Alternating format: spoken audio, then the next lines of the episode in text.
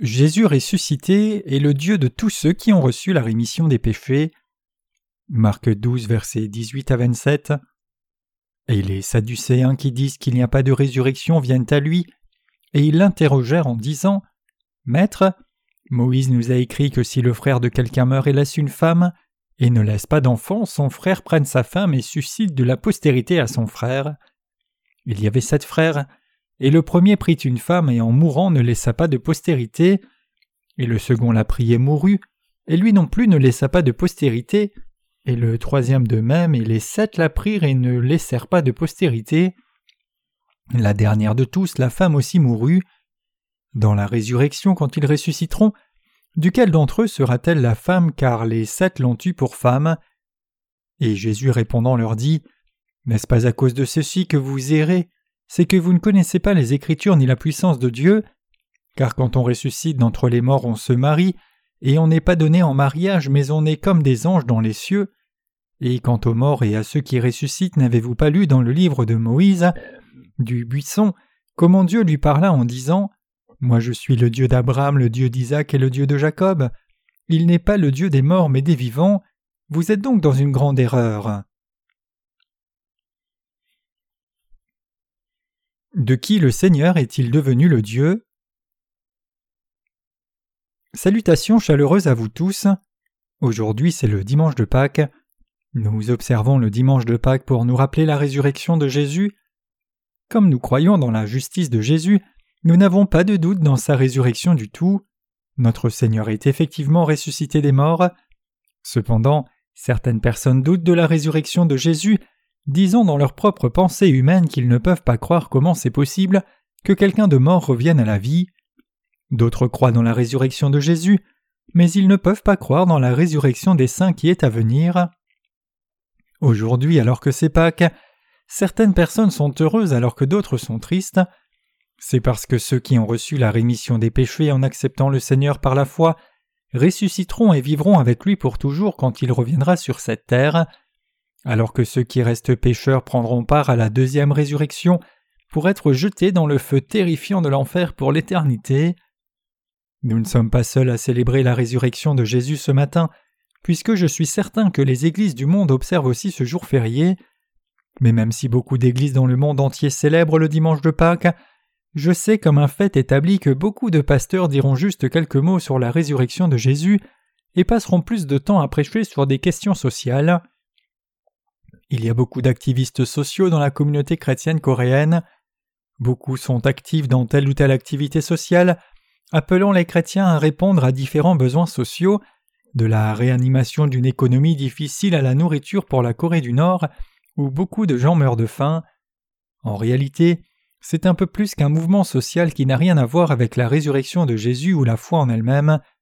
Ce que nous devrions faire en ce dimanche de Pâques, c'est prendre un moment pour réfléchir sur nous-mêmes et examiner notre foi.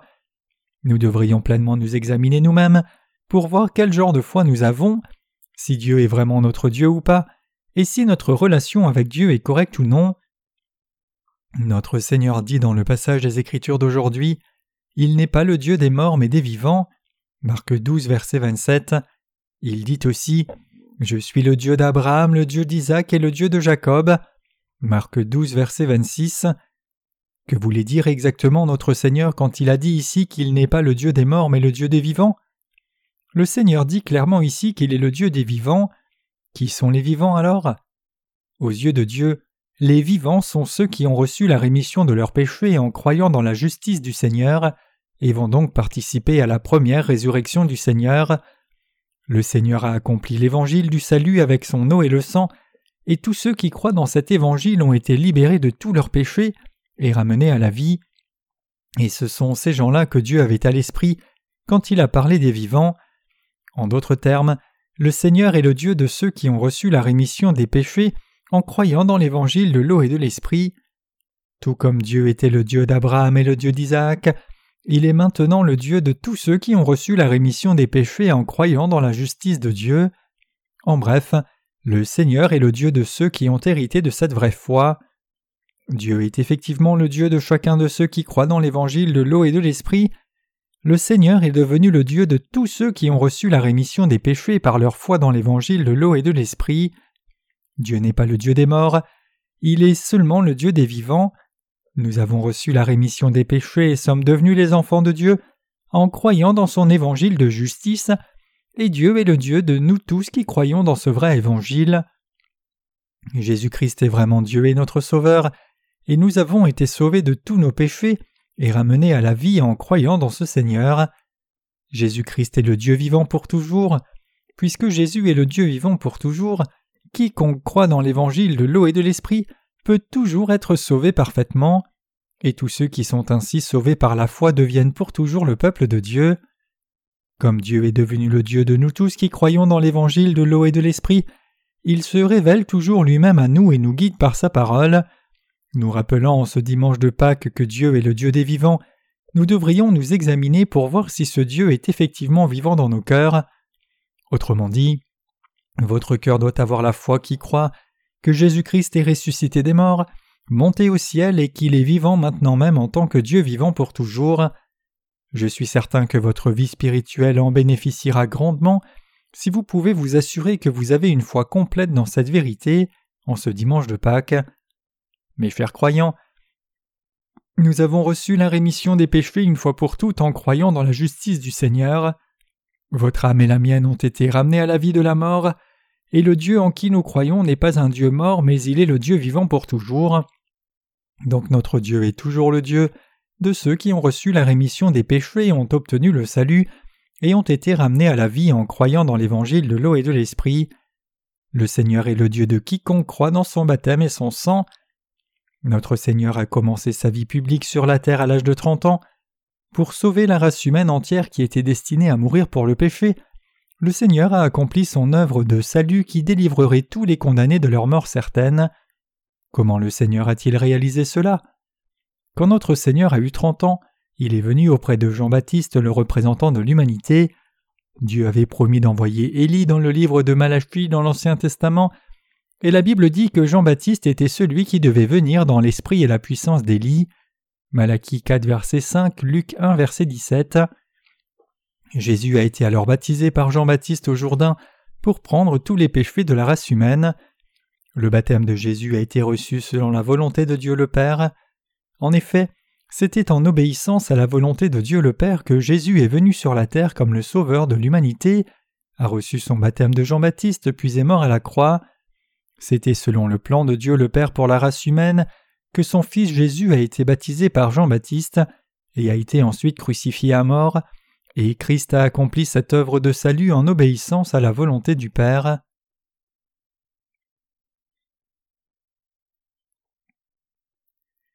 Détruisez ce temple, et en trois jours je le relèverai. Jean 2, verset 19. Beaucoup de gens du temps de Jésus ne comprenaient pas sa parole comme ils étaient ignorants spirituellement. Par exemple, quand Jésus a dit aux gens d'Israël de détruire le temple de Jérusalem et leur a dit qu'il le relèverait après trois jours, ils étaient choqués d'entendre cela comme ils l'ont pris littéralement, pensant que Jésus était fou. Après tout, cela avait pris pas moins de quarante ans de bâtir le temple. Cependant, quand Jésus parlait du temple, il parlait en fait de son propre corps. Il leur disait Quand vous mettrez mon corps à mort, je ressusciterai d'entre les morts. C'était dans le contexte de sa mort et sa résurrection que Jésus a parlé de bâtir et reconstruire le temple. Jésus a été baptisé par Jean-Baptiste pour accomplir la justice de Dieu. Il a ainsi porté tous les péchés du monde et a été crucifié à mort en les portant. En étant baptisé au Jourdain, Jésus a pris tous les péchés de la race humaine une fois pour toutes, et en mourant à la croix et ressuscitant d'entre les morts, il nous a sauvés, vous et moi, et quiconque croit dans cette vérité, de tous les péchés du monde une fois pour toutes. Tout le monde est né avec une chair pécheresse par nature. C'est pour cela que la tristesse touche tout le monde. Cela brise effectivement le cœur lorsque quelqu'un pense à ses péchés et à la mort certaine, mais ce n'est pour aucune autre raison que tout le monde est triste. C'est parce que tout le monde est né dans ce monde avec une chair pécheresse et faible. Nous ne pouvons pas nous libérer nous-mêmes de cette chair car nous ne sommes qu'humains. C'est parce que la chair d'homme ne peut pas être libérée du péché ni de la faiblesse que les gens s'inquiètent constamment d'assurer leur survie physique et c'est à cause des péchés qu'ils commettent dans leur corps et cœur qu'ils sont pleins de tristesse durant toute leur vie. Ainsi il nous est impossible d'être complètement affranchis du péché aussi longtemps que nous vivons dans ce monde. Aussi longtemps que les humains continuent d'avoir la chair, ils sont liés à être faibles et pleins de manquements, commettant et vivant dans le péché tout le temps.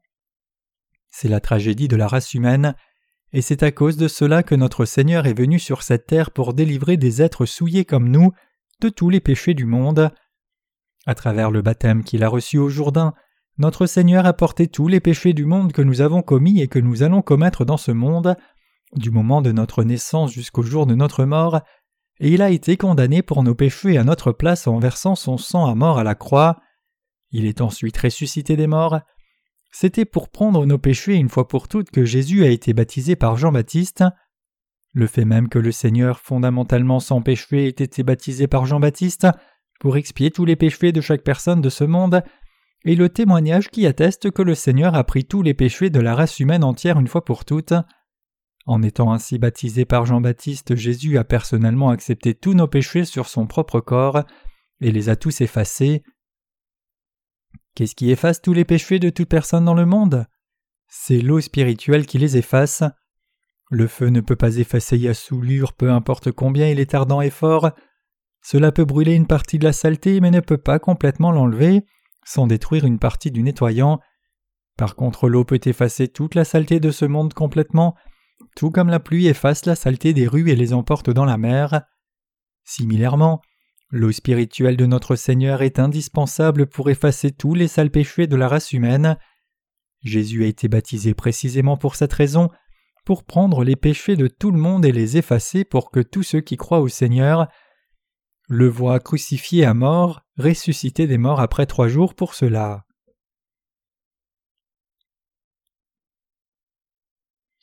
Pourquoi Jésus est-il ressuscité des morts? Pourquoi Jésus devait-il ressusciter d'entre les morts? Pourquoi devait-il être baptisé par Jean-Baptiste? Pourquoi devait-il mourir à la croix et pourquoi Jésus devait-il naître sur cette terre? Bien que les questions soient nombreuses, il n'y a qu'une réponse. Ce n'est autre que pour nous ramener vous et moi à la vie au lieu de notre mort. Le Seigneur a fait toutes ces choses pour sauver nos âmes, car nous étions destinés à mourir pour nos péchés.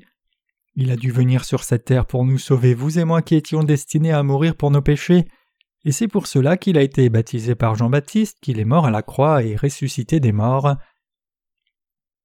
À travers son baptême, le Seigneur a porté tous nos péchés. Par conséquent, sa mort est devenue notre mort et sa résurrection est devenue notre résurrection. Pourquoi en est-il ainsi? C'est parce que Jésus est venu sur cette terre pour nous sauver des péchés de ce monde et de notre mort certaine. C'était pour nous délivrer, vous et moi, de tous nos péchés et de la mort, que Jésus est venu sur cette terre, et c'est pour cette raison-là aussi qu'il a été baptisé par Jean-Baptiste, qu'il est mort à la croix, et ressuscité des morts après trois jours. L'incarnation du Seigneur, sa vie de trente-trois ans sur la terre, son baptême et sa crucifixion ont été faits pour notre délivrance du péché du monde. Il est ressuscité des morts pour nous assurer notre salut. Le Seigneur est ressuscité des morts pour nous ramener, vous et moi, de la mort. C'était pour nous sauver de la mort et nous donner une nouvelle vie que le Seigneur est ressuscité. Le but du ministère de salut du Seigneur sur cette terre était de délivrer nos âmes qui étaient destinées à périr à cause de nos péchés. Et si Jésus avait arrêté son ministère avec juste son baptême et sa mort à la croix, alors votre vie et la mienne auraient aussi pris fin avec la mort de Jésus. Si Jésus n'était pas ressuscité des morts, il n'y aurait pas d'espérance pour nous. Cependant Jésus est ressuscité des morts, et à travers sa résurrection il a amené le vrai salut à tous ceux qui croient dans l'évangile de l'eau et de l'esprit, nous a donné une nouvelle vie, et a sauvé nos âmes pour toujours. Jésus a promis sa résurrection en disant Détruisez ce temple et en trois jours je le relèverai. Jean 2 verset 19. La mort de Jésus et sa résurrection devait nous ramener de la mort à la vie, et c'est précisément aussi parce qu'il a été baptisé par Jean-Baptiste qu'il a été crucifié à mort. Les soldats romains ont attaché Jésus à la croix et l'ont crucifié. Les Juifs et leurs souverains sacrificateurs l'avaient livré aux soldats romains. Donc ces soldats ont cloué les mains et pieds de Jésus avec de grands clous, perçant ses artères et faisant couler le sang du cœur de Jésus pour qu'il saigne à mort. Approchant sa mort, Jésus s'est écrié d'une voix forte disant Eli, Eli, lama sabachthani, ce qui signifie Mon Dieu, mon Dieu, pourquoi m'as-tu abandonné? Marc 15, verset 34. Jésus a souffert une douleur indescriptible. De midi à trois heures, le monde entier était dans les ténèbres. Cela signifie que Dieu avait tourné son dos à son Fils en disant Ta mort est pour la cause de tous les gens de ce monde, car tu as porté tous les péchés de ce monde par le baptême que tu as reçu de Jean-Baptiste. C'est toi qui dois mourir maintenant, même si tu es mon Fils. Tu dois mourir parce que tu as pris tous les péchés du monde sur ton corps à travers le baptême, donc je ne peux pas t'aider. Comme Dieu le Père a détourné sa face de son Fils, les ténèbres sont soudainement descendues sur le calvaire et ont duré trois heures en ce lieu de l'exécution de Jésus, qui est aussi appelé le lieu du crâne. Dans son dernier souffle, Jésus s'est écrié Tout est accompli. Jean 19, verset 30, Marc 15, verset 37, puis est mort à la croix. Il est mort le vendredi vers trois heures de l'après-midi. Ce soir était le début du jour du sabbat en Israël. Le jour du sabbat durait du vendredi au coucher du soleil jusqu'au coucher du soleil du samedi, et puisque les Juifs attachaient une grande importance et mettaient l'accent sur l'observation de ce jour du sabbat, ils ne pouvaient pas le sanctifier en laissant le corps de Jésus attaché à la croix. Selon le judaïsme, le peuple d'Israël ne pouvait rien faire le jour du sabbat, ni se souiller d'aucune façon, donc il était nécessaire de détacher le corps de Jésus de la croix aussi rapidement que possible avant que le jour du sabbat ne commence. Jésus a été détaché de la croix et enseveli dans une tombe, son corps a été interné autour du coucher du soleil du vendredi, et il est ressuscité des morts le dimanche matin. Tout comme il l'avait promis, Jésus est ressuscité des morts en trois jours. Marie de Magdala était le premier témoin de la résurrection du Seigneur. Quand elle est arrivée à la tombe de Jésus très tôt le matin, il faisait encore noir et elle a vu que la pierre qui bloquait le tombeau avait été enlevée et que le tombeau était ouvert. Choquée par cela, Marie ne savait pas que faire, mais elle a rassemblé suffisamment de courage pour regarder dans le tombeau. Dans le tombeau, Marie a vu le linge qui avait été enroulé autour du corps de Jésus, correctement plié et placé à l'endroit où l'on avait posé Jésus, et elle a vu deux anges en blanc assis l'un à la tête et l'autre aux pieds où le corps avait été couché. Ils lui dirent alors Femme, pourquoi pleures-tu? Marie éclata en larmes et pleura Parce qu'on m'a pris mon Seigneur et je ne sais pas où on l'a mis. Maintenant qu'elle avait dit cela, elle s'est retournée et a vu Jésus debout là, mais elle ne savait pas que c'était Jésus. Jésus lui dit alors Femme, pourquoi pleures-tu? Qui cherches-tu? Pensant qu'il était le jardinier, Marie lui dit Si tu l'as enlevé, dis-moi où tu l'as mis et je le chercherai. Jésus lui dit Marie. Elle se retourna et lui dit Rabboni, c'est-à-dire maître. Puis Jésus lui dit Ne me touche pas, car je ne suis pas encore monté vers mon Père. Mais va voir mes frères et dis-leur Je monte vers mon Père et votre Père, et vers mon Dieu et votre Dieu. Jean 20, versets 14 à 17. Entendant cela, Marie s'est enfuie du tombeau choquée et pleine de peur. Elle est allée vers les disciples et leur a dit qu'elle avait vu le Seigneur et qu'il lui avait dit ces choses. Donc elle leur dit Quelque chose d'exceptionnel est arrivé. Jésus est ressuscité des morts. Je reviens tout juste de sa tombe et j'ai vu de mes propres yeux qu'il est vivant, et il a dit qu'il devait monter vers le Père. Entendant cela, Pierre a commencé à courir vers le tombeau et y est entré. Il vit effectivement le linge qui entourait le corps de Jésus plié et déposé tout comme Marie le lui avait dit. Tous les disciples de Jésus, à l'exception de Thomas, ont cru dans la résurrection de Jésus. Donc Thomas leur dit Je ne crois pas que Jésus soit ressuscité des morts. Je n'ai pas vu le Seigneur ressuscité moi-même, donc arrêtez ce non-sens. Je ne croirai pas à moins de le voir de mes propres yeux. Alors que les disciples se cachaient par crainte dans une maison fermée, Jésus est apparu parmi eux et leur a dit Êtes-vous toujours incrédule? Alors le Seigneur se tint devant Thomas et lui dit Thomas, as-tu dit que tu ne croirais pas à moins que tu ne me vois réellement? Alors me voici, ton Seigneur est là. Regarde les plaies de mes mains. Si tu doutes encore, regarde mon côté et mets ta main dans mes plaies. C'est seulement après avoir posé sa main sur le côté de Jésus que Thomas finit par croire que le Seigneur est ressuscité des morts. Notre Seigneur lui dit alors Thomas, puisque tu m'as vu, tu as cru. Heureux ceux qui n'ont pas vu et qui ont cru. Jean 20, verset 29. Jésus est ressuscité des morts, il a été ramené à la vie. Ayant ressuscité des morts, Jésus est devenu non seulement le sauveur de ses disciples, mais aussi votre sauveur et le mien. Étant ressuscité des morts, Jésus a rendu témoignage de sa résurrection aux disciples. Venant sur la terre comme le sauveur de la race humaine, Dieu lui-même a porté tous vos péchés et les miens par son baptême, il a été crucifié à mort pour nous en portant tous les péchés, et il est ressuscité des morts. Et en faisant cela, Dieu est devenu le Dieu des vivants, c'est-à-dire de tous ceux qui croient en Dieu vivant et sa parole. C'est l'évangile de l'eau et l'esprit auquel nous croyons. Nos âmes étaient condamnées à périr pour nos péchés, mais Jésus-Christ les a ramenés à la vie. Jésus est le Dieu de tous ceux qui ont cette foi vivante en Christ comme leur Sauveur et son œuvre de salut. Il est le Seigneur de ceux qui croient en Dieu et sa parole. Notre Seigneur a non seulement expié tous nos péchés quand il est venu sur la terre, mais il est aussi ressuscité des morts, et comme Jésus est vivant maintenant même, il est devenu le Dieu éternel de tous ceux qui croient dans sa justice. Le Seigneur nous a déjà tous sauvés en étant baptisés, a souffert la douleur de la crucifixion et il est ressuscité des morts. Il a porté la haine de l'humanité durant ses trente-trois ans de vie sur terre, et cette souffrance a été subie pour nous l'autre que vous et moi, et pour la cause de tous les êtres humains dans ce monde.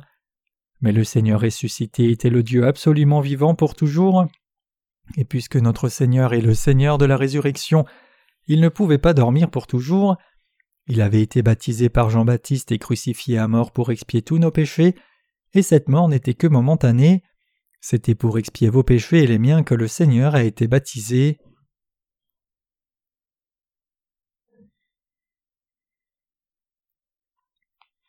Le Seigneur s'est relevé de sa mort.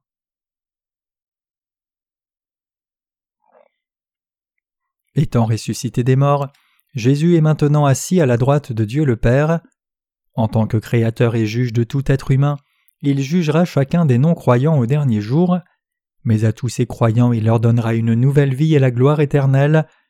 Comme le Seigneur est vivant, il a donné la possibilité à quiconque entend et croit dans la parole d'évangile de Dieu de tout cœur d'être sauvé, et à tous ceux qui reçoivent ainsi la rémission de leurs péchés par la foi, il a envoyé le Saint-Esprit dans leur cœur ainsi que la rédemption. En étant baptisé par Jean-Baptiste et crucifié à mort, le Seigneur a scellé le salut de tous ceux qui ont reçu la rémission des péchés, en reconnaissant et croyant cette œuvre de salut de tout cœur en leur disant Vous êtes mes enfants, peu importe combien votre chair est pleine de limitations, peu importe combien vous êtes faible dans votre chair et peu importe combien de péchés vous commettez dans votre chair, vous êtes toujours mes enfants, il a scellé leur cœur avec le Saint-Esprit de Dieu. C'est ainsi que notre Seigneur est devenu le Dieu des vivants. Il est devenu le Dieu de tous ceux qui ont été sauvés du péché par l'évangile de l'eau et de l'Esprit. Notre Seigneur est ressuscité des morts. Il a ainsi ramené à la vie tous ceux d'entre nous qui avons été sauvés du péché.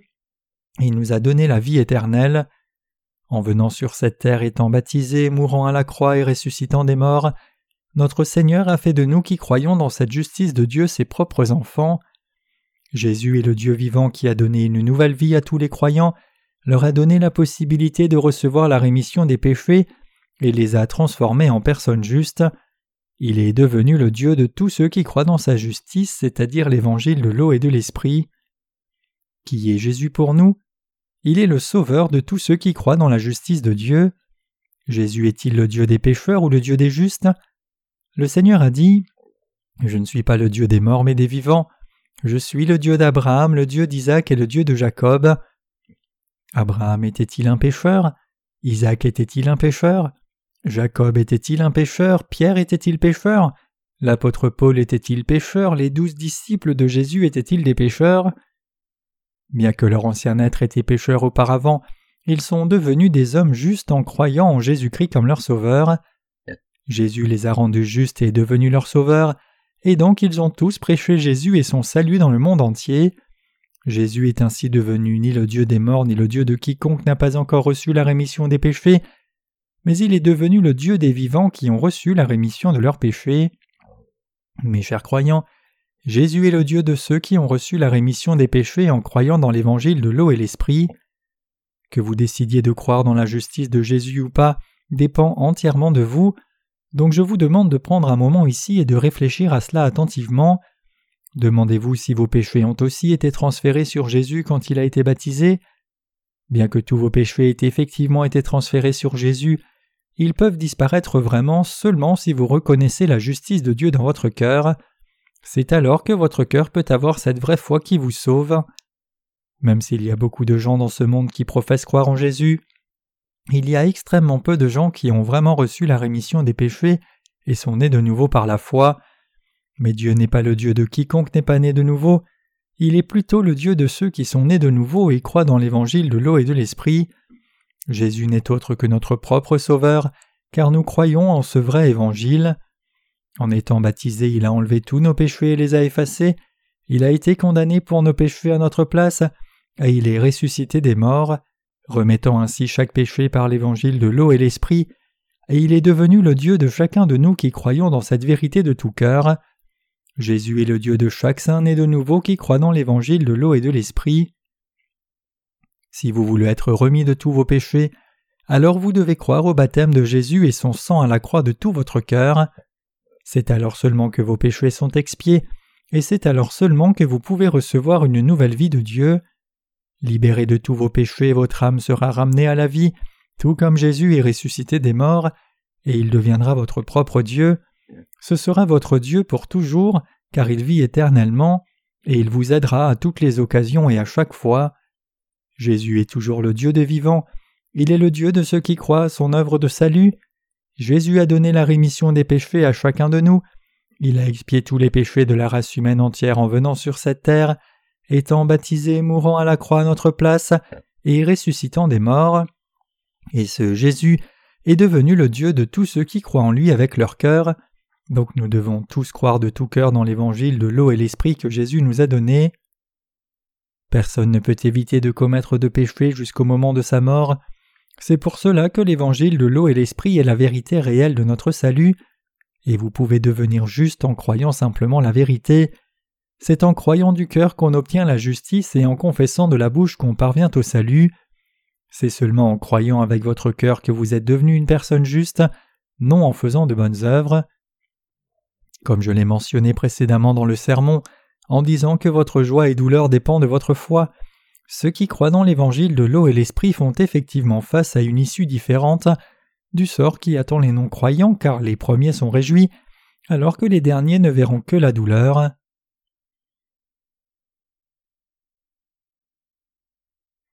Quiconque se tourne vers l'évangile de l'eau et de l'esprit sera sauvé de tous ses péchés.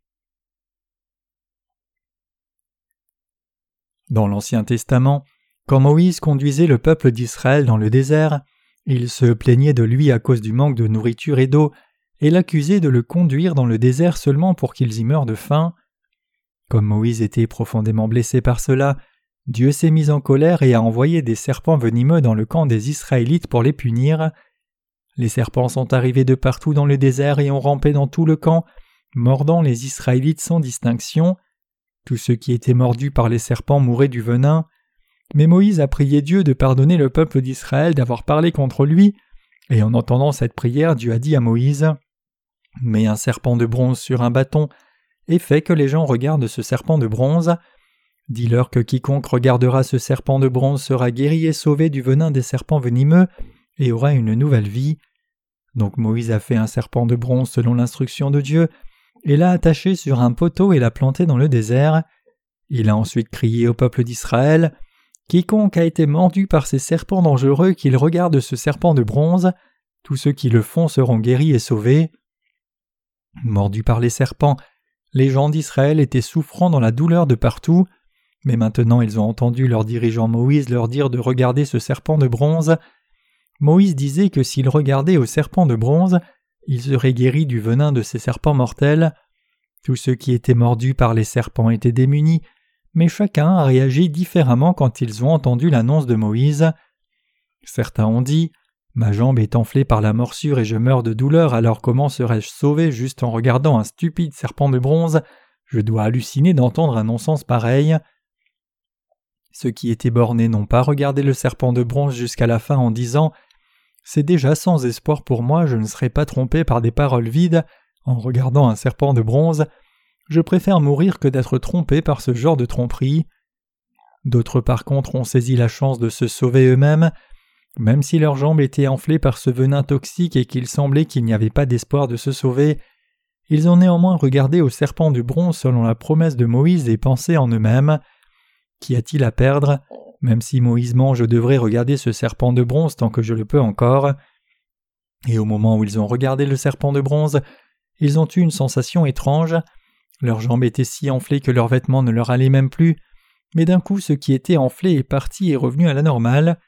Donc ceux qui ont écouté Moïse et regardé à ce serpent de bronze ont crié C'est merveilleux Tout ce que j'ai fait, c'est regarder le serpent de bronze comme Moïse l'a annoncé, et maintenant je suis complètement guéri, c'est un miracle. Ils ont ensuite insisté pour ceux qui étaient autour d'eux pour qu'ils regardent à ce serpent de bronze en disant Ne meurs pas en vain, regarde ce serpent de bronze sur le poteau. Certains ont alors dit Il est hors de question que je regarde ce serpent de bronze. Je ne crois pas ce non-sens que Moïse dit. Mais regarde-nous, nous avons regardé le serpent de bronze et nous sommes maintenant entièrement guéris. Regarde ce serpent de bronze au nom du bien. Leurs jambes enflées ne l'étaient effectivement plus. Malgré cela, certains Israélites continuaient de refuser de regarder le serpent de bronze en disant Je préfère mourir que regarder le serpent de bronze. Mon cou est si enflé que je peux à peine bouger, de plus je ne crois pas ce que Moïse dit. Le cou de certains Israélites avait tellement enflé à cause du venin qu'il était effectivement très douloureux de tourner la tête, mais ceux qui étaient guéris du venin leur ont dit Regarde juste ce serpent de bronze, même si cela brise ta nuque. En dépit de cela, certains étaient si bornés qu'ils ont fermé les yeux, et donc ils devaient être forcés à regarder le serpent de bronze parce qu'on ouvrait leurs yeux de force. Et au moment où ils ont vu le serpent de bronze, ils ont été guéris de ce venin toxique. Vous savez sûrement que ce serpent de bronze représente notre Sauveur Jésus-Christ, qui est venu par l'eau et le sang pour tous nous sauver du venin du péché. C'est la puissance de l'évangile de l'eau et l'esprit. Satan souffle le péché dans les êtres humains et leur fait commettre le péché depuis leur naissance jusqu'à leur mort.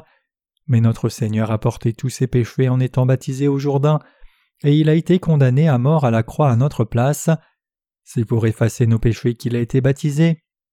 C'est pour vaincre Satan qu'il a été crucifié à mort, et c'est pour devenir le Dieu vivant de tous ses croyants et les sauver qu'il est ressuscité. Donc si les gens regardent à l'incarnation de Jésus sur cette terre, le fait qu'il ait porté tous les péchés par son baptême et sa mort à la croix, et croient en lui avec leur cœur, ils seront sauvés de tous leurs péchés, tout comme les Israélites ont été entièrement guéris du venin de ces serpents dangereux quand ils ont regardé au serpent de bronze sur le poteau. Ils deviendront par conséquent les propres enfants de Dieu. Le salut s'obtient seulement en croyant en Jésus avec votre cœur, non par votre propre œuvre.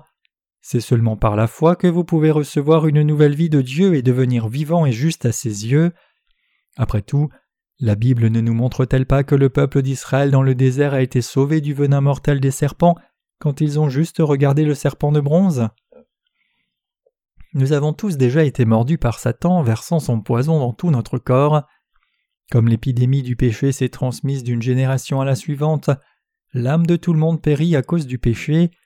Cependant notre Seigneur est venu sur cette terre pour enlever tout ce venin toxique, a accepté le venin en étant baptisé par Jean-Baptiste, et a donné son propre corps pour le crucifier à mort, mettant complètement le diable en défaite.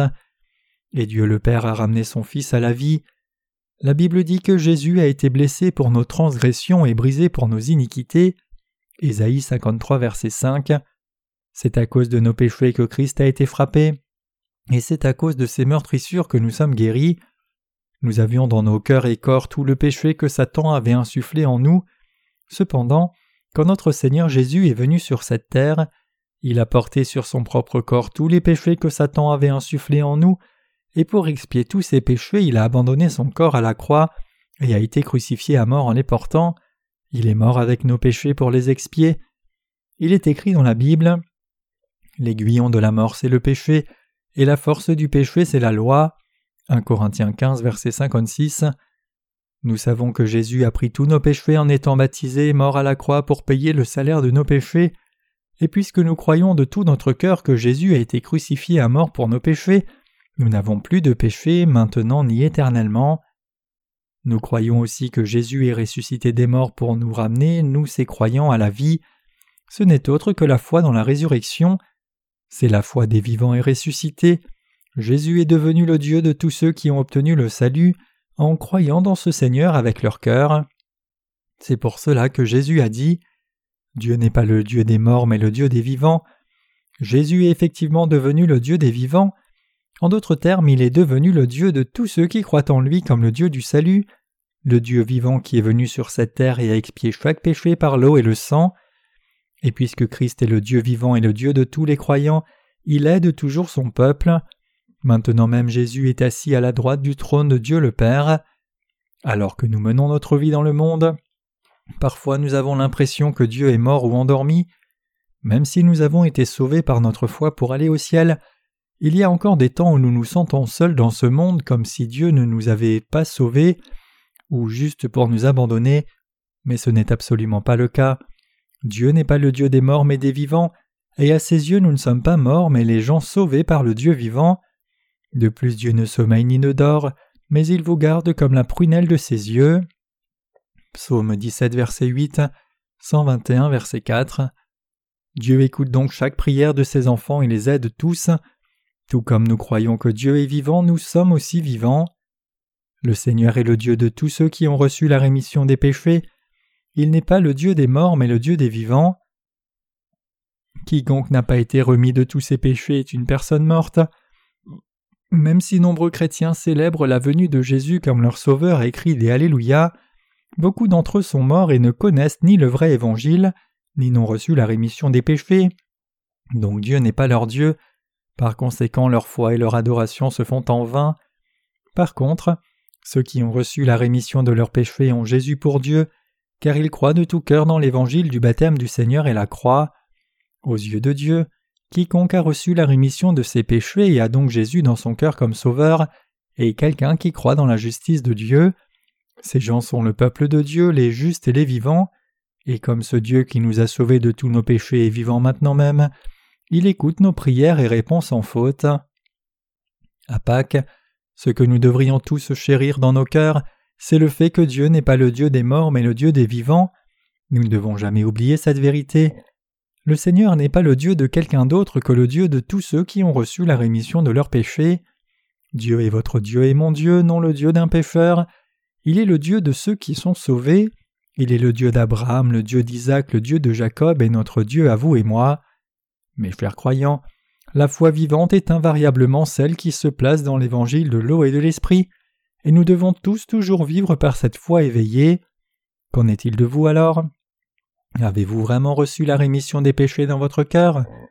Si vous avez effectivement reçu la rémission des péchés dans votre cœur en croyant au baptême de Jésus et son sang à la croix de tout votre cœur, alors je vous demande de confesser cette foi de vos lèvres. Vous devriez reconnaître que vous n'êtes plus un pécheur mais une personne juste. Qui êtes-vous alors? Êtes-vous un pécheur ou une personne juste? Si vous croyez réellement dans l'évangile de l'eau et de l'esprit, vous êtes indubitablement une personne juste. C'est par la foi que Dieu est devenu votre Dieu. Ce Dieu est le Dieu vivant. Donc à Pâques, réaffirmons tous notre foi une nouvelle fois et mettons toute notre confiance dans le Dieu vivant, croyant de tout cœur que ce Dieu est notre Dieu, lui faisant confiance quoi qu'il arrive, lui demandant son aide, et vivant par cette foi inébranlable jusqu'à ce que le Seigneur revienne. Mes chers croyants, peu importe le genre de difficulté sur votre chemin, tout ce qu'il vous faut pour vaincre, c'est votre foi de tout cœur. Croyez de tout votre cœur que Dieu n'est pas le Dieu des morts mais des vivants. Dieu est effectivement votre Dieu et le mien. Les pécheurs par contre n'ont rien à voir avec la résurrection de Jésus, même s'ils devaient ressusciter des morts cent fois. Vraiment, les non-croyants n'ont rien à voir avec aucun aspect de Jésus qui soit. Tout comme cela ne change rien pour vous que quelqu'un ait un million ou un milliard de dollars dans son compte en banque, la justice de Jésus est hors propos pour ces pécheurs. C'est parce qu'ils ne croient pas dans l'évangile de l'eau et l'esprit dans leur cœur, même s'ils doivent tous recevoir la rémission des péchés en croyant au baptême de Jésus et son sang à la croix. Donc ni la naissance de Jésus, ni son baptême, ni sa mort à la croix, ni sa résurrection, ni son ascension au ciel pour s'asseoir à la droite de Dieu le Père, ni le fait qu'il soit vivant n'a rien à voir avec eux. Effectivement, toutes ces choses n'ont de sens que pour les saints nés de nouveau. La résurrection de Jésus a eu lieu pour notre propre résurrection. Il a été percé à cause de nos péchés. Il a été baptisé pour porter nos péchés. Et il est maintenant assis à la droite du trône de Dieu le Père dans toute sa gloire, pour nous montrer qu'il a fait de ses croyants les propres enfants de Dieu et il va aussi les glorifier un jour. Croire dans ces choses, c'est posséder la foi vivante. Dieu nous a donné ce vrai salut par l'évangile de l'eau et de l'esprit, donc je vous demande à tous de posséder cette vraie foi. En cette époque et en ces temps, vous périrez à moins que vous n'ayez ce vrai évangile et cette vraie foi. Vous périrez aussi sans l'Église de Dieu, même si vous avez reçu la rémission des péchés. Si vous cessez d'écouter la parole de Dieu même pendant un mois, vous commencerez à périr corps et esprit. Il y a davantage dans votre vie de foi que le seul fait d'aller au culte et d'écouter la parole de Dieu. Ce n'est pas tout ce qui existe. Dans l'Ancien Testament, quand le peuple d'Israël était dans le désert, notre Dieu a fait descendre de la manne du ciel pour leur pain quotidien. Tout comme Dieu a fait descendre de la manne, il nous apporte aussi le pain de vie lorsque nous nous assemblons, que ce soit le jour du Seigneur ou un autre jour. Le moment du culte est le moment de la nourriture spirituelle. Nous devons changer aussi notre conception du culte. Avant que nous ne soyons nés de nouveau, nous pensions que c'était nous qui amenions l'adoration à Dieu, mais l'adoration ce n'est pas seulement nous qui offrons quelque chose à Dieu, ce n'est pas seulement demander à Dieu d'accepter notre dévouement, louange, adoration et reconnaissance. Maintenant que nous avons reçu la rémission de nos péchés, nous devons changer la façon dont nous voyons le culte et réaliser qu'au lieu de seulement offrir quelque chose à Dieu, nous recevons réellement nos bénédictions quotidiennes de Dieu. Il est écrit dans le Notre Père Notre Père qui es aux cieux, que ton nom soit sanctifié, que ton règne vienne, que ta volonté soit faite sur la terre comme au ciel. Donne-nous aujourd'hui notre pain de ce jour. Luc 11, versets 2 à 3. Chaque jour, Dieu pourvoit tous les besoins de son peuple. Lorsque nous sommes assemblés, il nous donne notre pain quotidien pour le corps et l'esprit, et nous recevons de Dieu tout ce dont nous avons besoin pour vivre sur cette terre au quotidien. C'est Dieu qui pourvoit tous nos besoins. Nous devrions donc changer la façon dont nous adorons Dieu aussi. Tout a changé depuis que nous avons reçu la rémission des péchés, tout comme la Bible dit. Les choses anciennes sont passées. Voici toutes choses sont devenues nouvelles. 2 Corinthiens 5, verset 17. De notre foi, notre Église, nos âmes et notre salut, tout a changé maintenant. La Bible dit que les justes vivront par la foi. Nous devons donc vivre par la foi, écouter la parole de Dieu diligemment et vaincre ce monde infernal et difficile par la foi. Puisque Dieu est le Dieu pour nous qui sommes sauvés, il est possible pour nous tous de vivre notre foi. Donc je vous demande de chérir l'Église de Dieu. Si vous vous écartez sinon de l'Église de Dieu en cette époque étant difficile, vous subirez des conséquences désastreuses. Pensez-vous que votre vie est à vous et que vous avez beaucoup à offrir à l'Église? Ce n'est jamais le cas. Loin de donner seulement, il y a beaucoup à recevoir de l'Église pour votre corps et esprit. Ce n'est pas seulement vous qui servez le Seigneur, mais c'est le Seigneur qui vous sert. Maintenant que nous avons reçu la rémission de nos péchés, il y a beaucoup de choses qui doivent être changées, y compris la façon de penser notre adoration et service. Par-dessus tout, je vous exhorte tous à vivre en croyant dans la parole de Dieu. Dans le passé, je pensais que j'aidais Dieu, mais j'ai finalement réalisé que ce n'était pas moi ou les autres saints qui servions le Seigneur, mais c'était le Seigneur qui servait les saints, c'est pour cela que l'Église de Dieu est si indispensable. Quiconque a reçu la rémission des péchés doit mener sa vie de foi dans l'Église sans faute. Ce n'est pas une option pour vous. Il n'y a rien que je dise non plus pour attirer plus de membres à l'Église. Plutôt, c'est une condition absolument indispensable que vous devez remplir pour votre propre bien. Si vous voulez garder votre bien-être spirituel, alors vous devez demeurer dans l'Église de Dieu. Personne de ceux qui ont reçu la rémission des péchés ne peut être en communion avec des pécheurs. Que les justes fréquentent une église remplie de pécheurs est un poison pour eux. Plus vous allez dans ces fausses églises, plus de venin vous absorbez pour périr à la fin à cause de vos péchés. Par contre, si vous venez dans l'église des rachetés et écoutez la parole de Dieu, votre cœur sera vavivé. Avec le cœur restauré, vous fleurirez dans tout ce que vous faites, et avec les yeux spirituels ouverts, vous verrez tout clairement. Si votre cœur périt, tout se compromettra aussi. Aujourd'hui c'est Pâques, et manger des œufs durs est devenu une tradition chrétienne. Je suis certain que beaucoup d'œufs durs ont été préparés pour nous aujourd'hui. Nous en mangerons quand le culte sera fini. Certains frères pourraient manger deux œufs ou plus, et je peux facilement manger deux œufs moi-même. Bien sûr, j'en mangerai davantage si l'on m'en donne davantage, mais s'il n'y a pas assez d'œufs, je mangerai juste la moitié d'un œuf. Je ne sais pas où et quand cette tradition a commencé dans le christianisme. Je suppose juste que les œufs durs et décorés représentent la résurrection de Jésus, puisqu'une nouvelle vie commence quand un œuf est clos. À Pâques, nous devrions tous chercher et recevoir le vrai pain de la foi pour nos âmes et nos cœurs. Confions-nous donc dans le Dieu vivant qui demeure dans nos cœurs. Croyons dans la vérité qu'il est notre propre Dieu. Renouvelons nos forces en lui et vivons fidèlement le reste de notre vie.